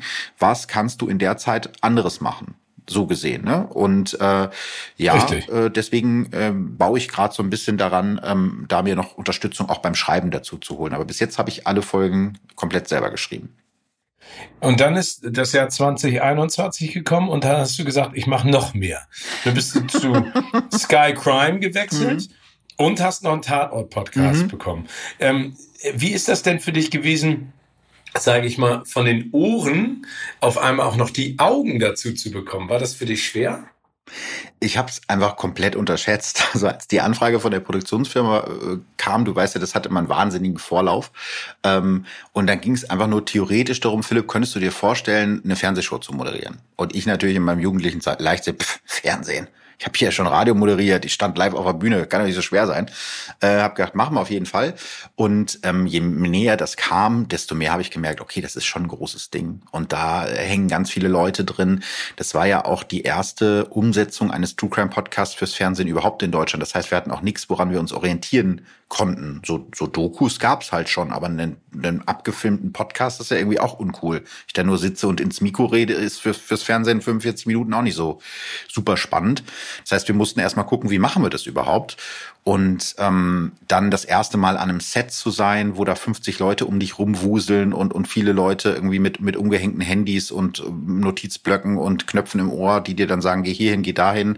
Nee, äh, das Objektiv ist noch nicht da, wir müssen jetzt zwei Stunden schieben und äh, ist erstmal und kaum sitzt du da, heißt es, nein, das Objektiv ist jetzt da, du musst jetzt sofort ans Set. Ähm, das ist halt Wahnsinn. Ich glaube, das kann sich ein normaler Mensch, der noch nie in so einem Set war, gar nicht vorstellen. Und es ist auch nicht so glamourös, wie man sich's vorstellt. Ähm, und das war die ersten zwei Tage von dem Dreh war wie im Rausch. Ich habe einfach nur funktioniert und wir haben die die Episoden gedreht und ich glaube bei der dritten war das dann dass ich dann da stand und habe den Cold Opener gemacht, also man die Begrüßungsworte jetzt für diejenigen, die nicht wissen, was das ist. Und dann musste ich halt die Position wechseln und musste äh, an eine andere Position gehen, während halt der der Vorspann lief und der lief auch im Studio auf seiner auf so eine große Wand projiziert. Und da habe ich dann bei der dritten Sendung oder bei der dritten Aufzeichnung neben gestanden und habe einfach, dann ging mir der Mund offen, da ich so, ey, das ist deine eigene Fernsehsendung da ist gerade dein Gesicht, dein Name im Fernsehen. Was ist das ja alles für ein Wahnsinn? Und aber es war eher so ein freudiges. Aber hast du dir auch absolut verdient. Ja, aber es ist ja, wenn so viele Sachen so schnell kommen, dann kannst du das ja gar nicht verarbeiten. Also es war jetzt. Nein, nein, das stimmt. Ne, also es war der, der die Fernsehsendung war des Buches 2021 auch rausgekommen und der zweite Podcast. Also immer wenn du gerade ein Projekt abgeschlossen hast, denkst du ja schon wieder ans nächste.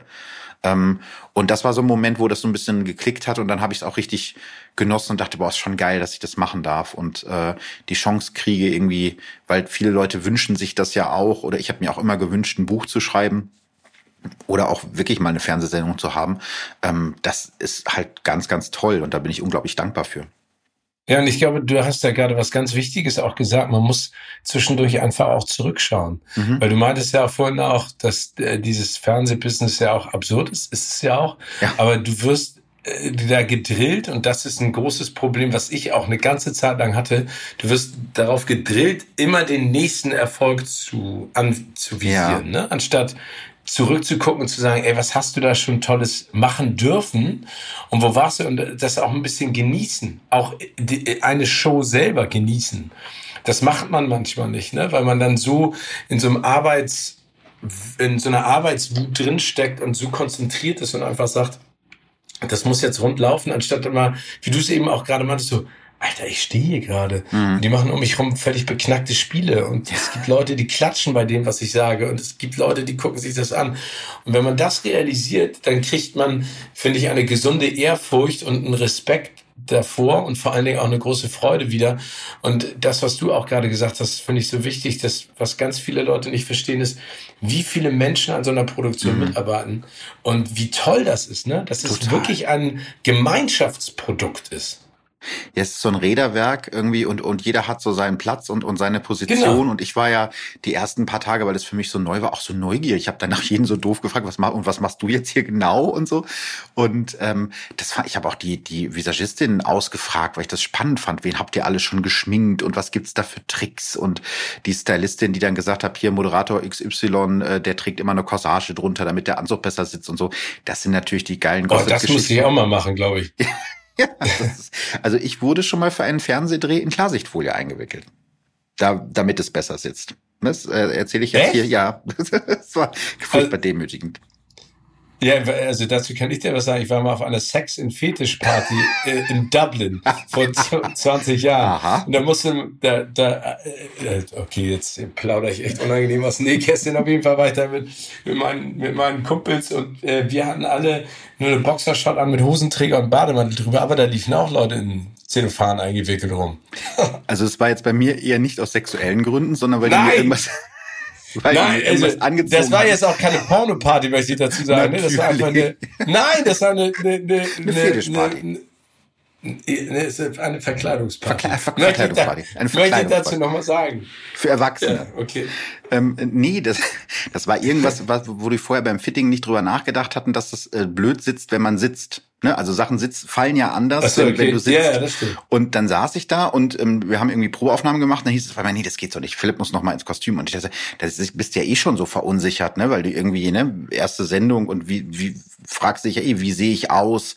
Liegen die Haare richtig? Man ist ja auch ein bisschen eitel und alle sagen dir immer im Fernsehen sieht man viel fetter aus, als man ist. Und natürlich machst du dir da Gedanken drüber. Und sagt die Stylistin, ja, warte mal gerade hier äh, hinter der Bühne und dann wirst du einmal kurz eingewickelt und dann saß das alles wunderbar.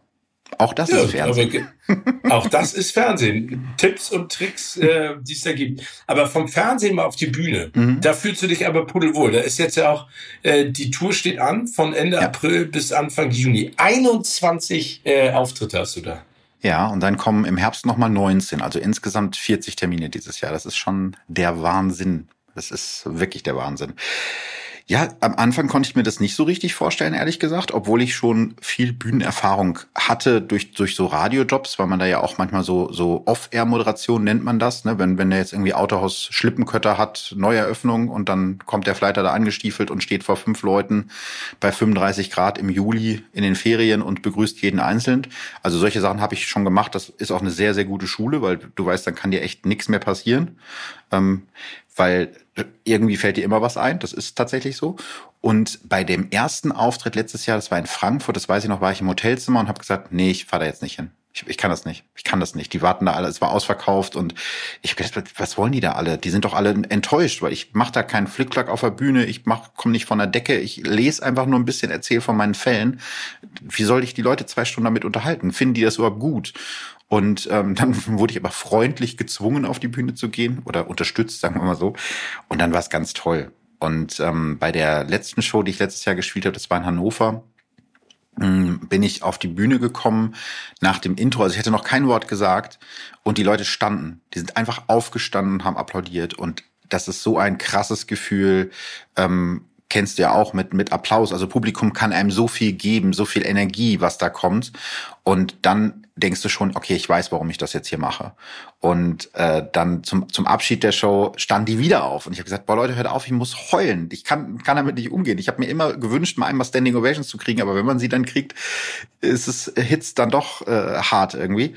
Und aber die haben natürlich nicht aufgehört, weil die es total witzig fanden oder auch irgendwie cool fanden. Und dann habe ich auf der Bühne geheult und es war gar nicht schlimm, aber sowas ist schon ultra emotional. Und also ich kann schon verstehen, warum manche ähm, Live-Künstler dann irgendwann auch abstürzen, weil du willst das Gefühl natürlich immer wieder haben.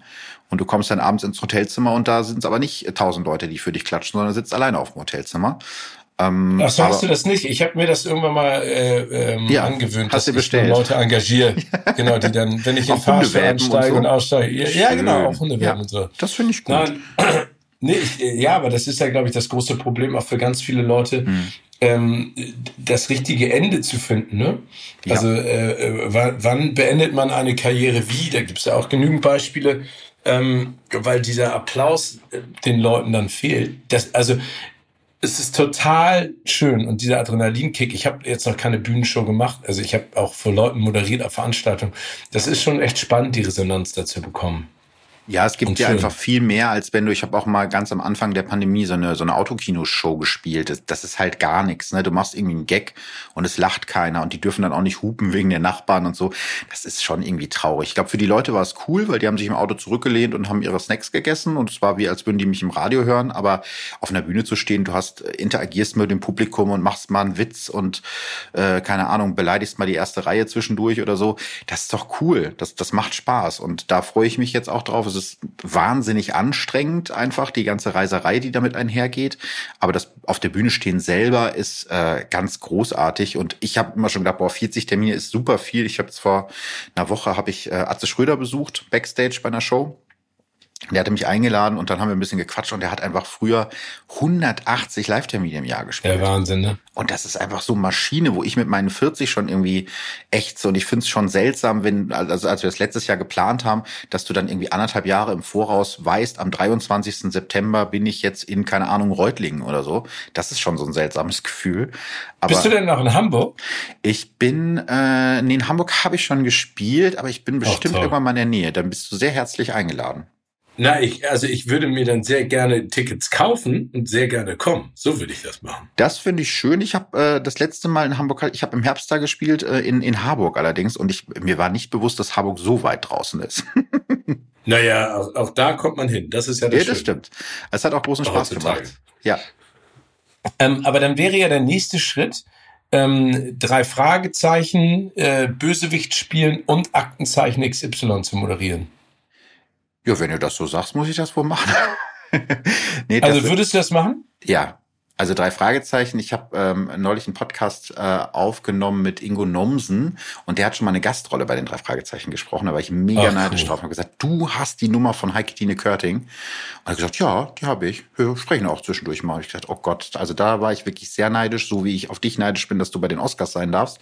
Aber das ist so, man muss ja auch noch Live-Goals haben. Also drei Fragezeichen, wenn ihr das jetzt hört, äh, von Europa würde ich sofort machen. Ist mir egal, ich würde auch den, den Wecker spielen oder so. Hauptsache drei Fragen. Ja, oder? Also ich würde da auch gerne mal mitmachen und dann können wir vielleicht, können wir die verrückten Twins sein. Boah, das wäre richtig gut. Wir sind auch stimmlich gar nicht so unähnlich. Das würde ganz gut nee. passen. Nee, ich finde ich auch. Gut. Also ich hätte da auch, das wäre auch mein großer Traum. Aber würdest du auch Aktenzeichen XY moderieren, wenn die dich fragen würden? Also, man muss mal sagen, Rudi Zerne ist eine Maschine, ne? Der macht das richtig gut. Muss man ja, mal neidlos anerkennen. Ich finde, man müsste die Sendung deutlich entrümpeln und ich würde diese ganzen Polizisten rausschmeißen. Die gehören zur Sendung, ich weiß das, aber viele von denen haben so, geben einem das Gefühl, dass die gerade überall anders sein wollen als vor einer Kamera, weil die so furchtbar nervös sind und dann sagen die so Polizisten Sachen wie, er ist verunfallt und der Tatort war fußläufig erreichbar. Und denke ich mal so, warum lasst ihr die nicht normal reden oder warum brieft ihr die vorher nicht? Yeah. Das könnte man ein bisschen cooler und moderner machen, aber an sich wäre es natürlich eine große Ehre, weil es eine tolle äh, Sendung ist, die immer noch viele Leute äh, sehr gerne gucken. Ja, auch immer noch riesig erfolgreich. Mhm.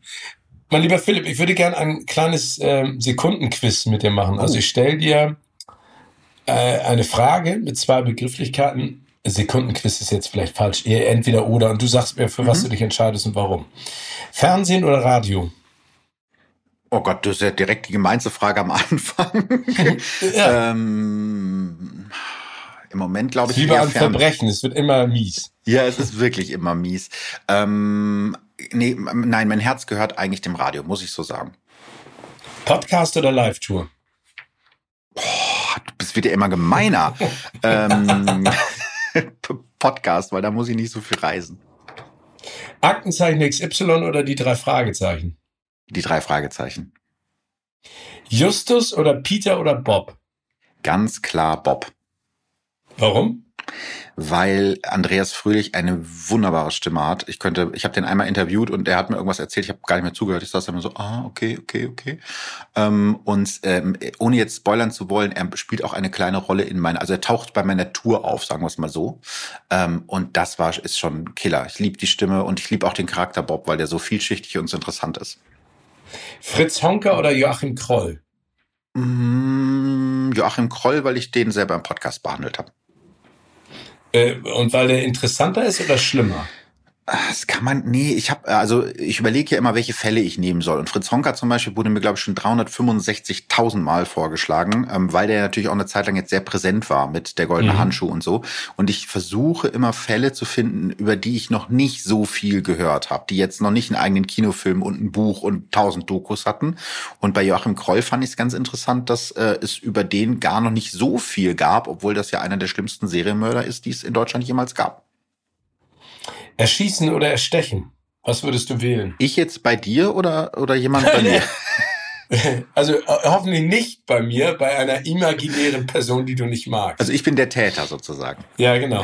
Äh, dann würde ich Erschießen machen, weil ich glaube, Erstechen ist so eine Sauerei. Wen würdest du lieber auf eine einsame Insel mitnehmen? Ralf Köpke oder Sabine Rückert? Oh Gott. Also Ralf Köpke, auf jeden Fall, das weiß ich ja, das ist ja mein bester Freund. Ne? Seitdem ihr schon drei seid, ne? Oder nee, so, das, ist so ein, das ist so ein Running Gag. Ich wurde das mal in einem Zeitungsinterview gefragt, wie lange wir uns kennen. Und ja. ähm, dann habe ich ihm gesagt, seit 15 oder 16 Jahren und habe dann zu dem Redakteur der Zeitung gesagt, also seit wir drei sind, Zwinker, Zwinker, weil Ach Alter so, und so. Und der hat das einfach eiskalt so aufgeschrieben. Sie kennen sich seit sie drei. Also, guck mal, siehst du, wenn man recherchiert und dann fällt man nämlich, da kommen wir wieder zu der Recherche und der Nachrichtensituation. Genau das ist es. Okay, also, aber auf jeden Fall dein bester Freund. Ja, natürlich will ich den mitnehmen, weil ich Sabine Rückert möchte ich immer noch gerne persönlich kennenlernen. Ich kenne sie, habe sie noch nie getroffen. Ähm, deswegen, da ich das bei ihr nicht weiß, wie nett sie wirklich ist, müsste ich dann natürlich Ralf nehmen, weil da weiß ich auch, was ich mich einlasse. Und ähm, ich glaube, wir könnten das äh, rocken auf so einer Insel. Das glaube ich. Buch oder Hörbuch? Ähm, Buch, weil Hörbuch, also jetzt zum Hören oder von, von meinem Werk? Ich stelle so viele Nachfragen. Von deinem Werk. Von meinem Werk. Nein, ist gut. Äh, ist ja gut, dass du nachfragst. Hm, dann würde ich, glaube ich, sagen Buch, weil Hörbuch aufnehmen ist sau anstrengend. Hätte ich nicht gedacht. Finde ich auch. Wen würdest du lieber mal treffen? Benedict Cumberbatch oder Tim Burton? Ich glaube, dass Benedict Cumberbatch im Umgang das kannst du mir wahrscheinlich sagen, weil du die bestimmt schon beide getroffen hast, im Umgang cooler ist als Tim Burton. Weil ich glaube, Tim Burton ist ganz schön abgespaced unterwegs. Ja, äh, Benedict Cumberbatch ist schon sehr englisch, ne? Mhm. Also der ist schon so, so sehr, ähm, ja, sophisticated, wie man so schön sagt, ne? Aber ich finde beide spannend. Aber Tim Burton ist natürlich crazy. Ich glaube, der, der hat auch nicht mehr alle Marmel ja, im Schrank. Das glaube ich auch. Gar nicht böse gemeint. Ähm, Selber kochen oder liefern lassen? Definitiv selber kochen, weil das einfach totale Entspannung ist für mich. Was kannst du besonders gut? Es ist jetzt wieder so eine Boomer-Antwort, aber ich äh, äh, Spaghetti Bolognese. Das behauptet ja wahrscheinlich jeder Mann Ü30, nee. dass seine Spaghetti Bolognese die beste auf der Welt ist. Also ich finde ja eine gute Spaghetti Bolognese ist ist ja auch ein Mega. ist auch ein ist mega. Also und auch viel machst Arbeit. du gemischtes Hack oder machst du nur Rinderhack? Ich mache nur Rinderhack und äh, mache noch so ein bisschen Salsiccia rein oder irgendwas so so speckmäßiges am Anfang für den fleischigen Geschmack. Oh. Mhm. Aktivurlaub oder alle Viere von sich strecken oder fünfe? Im Moment eher der Entspannungsurlaub. Da freue ich mich jetzt gerade mehr drauf, dass ich nach dem Fernsehdreh mal eine Woche nach Österreich kann und da wahrscheinlich nur am Pool rumliegen werde, während mein Freund versucht, mich zum Wandern zu bewegen. Oh, sehr schön. Also das heißt, du magst die Berge. Bist du eher Berge oder eher Meer? Eigentlich bin ich eher mehr, aber ich habe jetzt die letzten Jahre durch Corona, wo es ja auch ein bisschen eingeschränkt war mit, mit Wegfliegen, die Berge echt schätzen gelernt. Also ich war so ein bisschen gebranntes Kind, weil meine Eltern mich immer mit in Skiurlaub genommen haben und so Skiurlaub ist ja dann irgendwann nicht mehr so Entspannung mit den Eltern. Das fand man das dann Berge auf einmal richtig uncool und seitdem mhm. war ich dann auch nie wieder in Bergen. Aber wir waren jetzt vor zwei Jahren das erste Mal im Sommer wieder da und das ist schon sehr beeindruckend. Aber eigentlich, ich lieb's so sehr aufs Meer zu gucken, deswegen liebe ich Hamburg auch so. Ähm, ich habe ein halbes Jahr lang ein Praktikum gemacht und habe dann in Hamburg leben dürfen. Das ist einfach eine ganz tolle Stadt. Also Städte am Wasser haben direkt so eine geile Lebensqualität, finde ich. Finde ich auch. Ich, ich mag die, die Weite. Mhm. Ich habe immer das Gefühl von unfassbarer Freiheit mit Wasser. Aber die Berge im Sommer habe ich mittlerweile auch so lieben gelernt, weil der Freizeitwert mit dem Wandern, ne, du kannst Rad fahren, du kannst äh, schwimmen gehen. Ich finde es einfach gigantisch. Und im Sommer auf so einem Berg zu stehen und runter zu gucken, hat irgendwie auch was. Also es erdet einen voll. Ja, finde ich ja. auch. Äh, haben wir schon ein bisschen besprochen, aber der Pass oder Bronn? Die Brücke. Also der Pass ist auch echt ganz schön gut, muss ich mal sagen. Ja, Hätte ich vorher nicht gedacht. Also es ist super gemacht. Die zweite Staffel ist so bis jetzt okay. Ich habe es noch nicht ganz zu Ende geguckt, aber die erste war Hammer. Aber trotzdem ähm, die Brücke in allen, ich glaube vier Staffeln gibt es. Also das die Qualität zu halten, also die Brücke. Film oder Serie? An einem ganz normalen Abend meinst du jetzt so? Mhm. Hm, dann wahrscheinlich eher Serie. Popcorn oder Nachos? Definitiv Popcorn. Ich finde, Nachos stinken im Kino. Oh, sollten verboten, sollten verboten ich werden. ja, ich sag's auch immer wieder, diese ätzende Käsesoße, die keine ist, das hasse ich. Ja, aber das ist ähm, doch, du als Amerikaner müsstest die doch lieben, das ist doch so Sprühkäse. Oh, nee, das ist so wie Schabletten. ja, genau. So. Es ist, ja, obwohl ich habe ich, ich hab ja früher ganz viele Schablettenkäse immer äh, gegessen bei meinen Eltern. Das fand ich immer sensationell. Aber äh, nee, ich mag diesen komischen, das ist nicht mein Ding. Komödie oder Thriller? Äh, eher Thriller, weil es nicht so viele Filme gibt, über die ich lachen kann. Und wenn, sind das dann so Filme wie Club Las Piranhas, die irgendwie nur ich in meinem Umfeld lustig finde.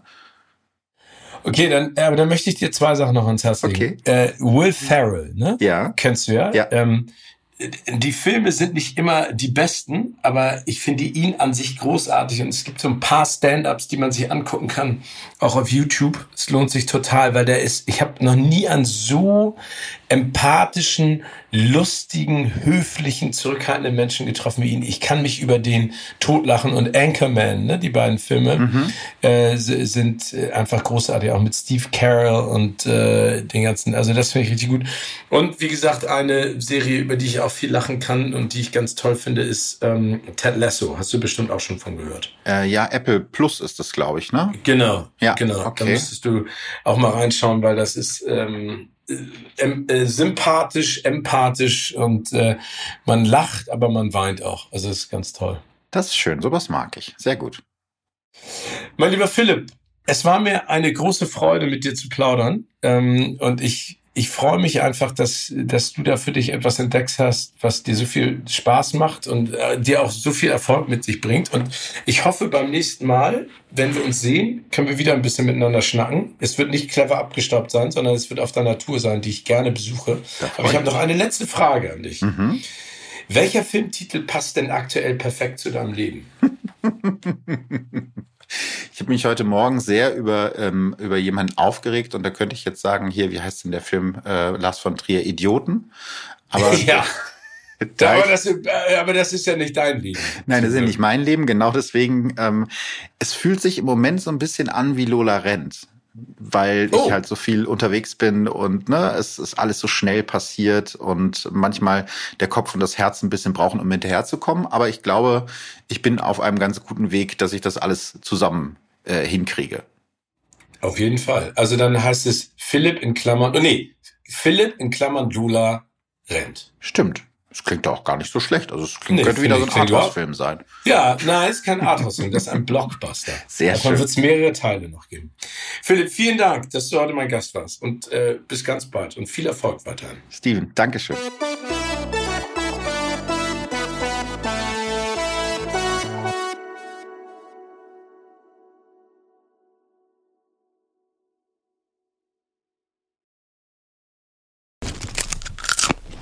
Kino oder Couch wurde euch präsentiert von unserem Kinopartner Sinistar.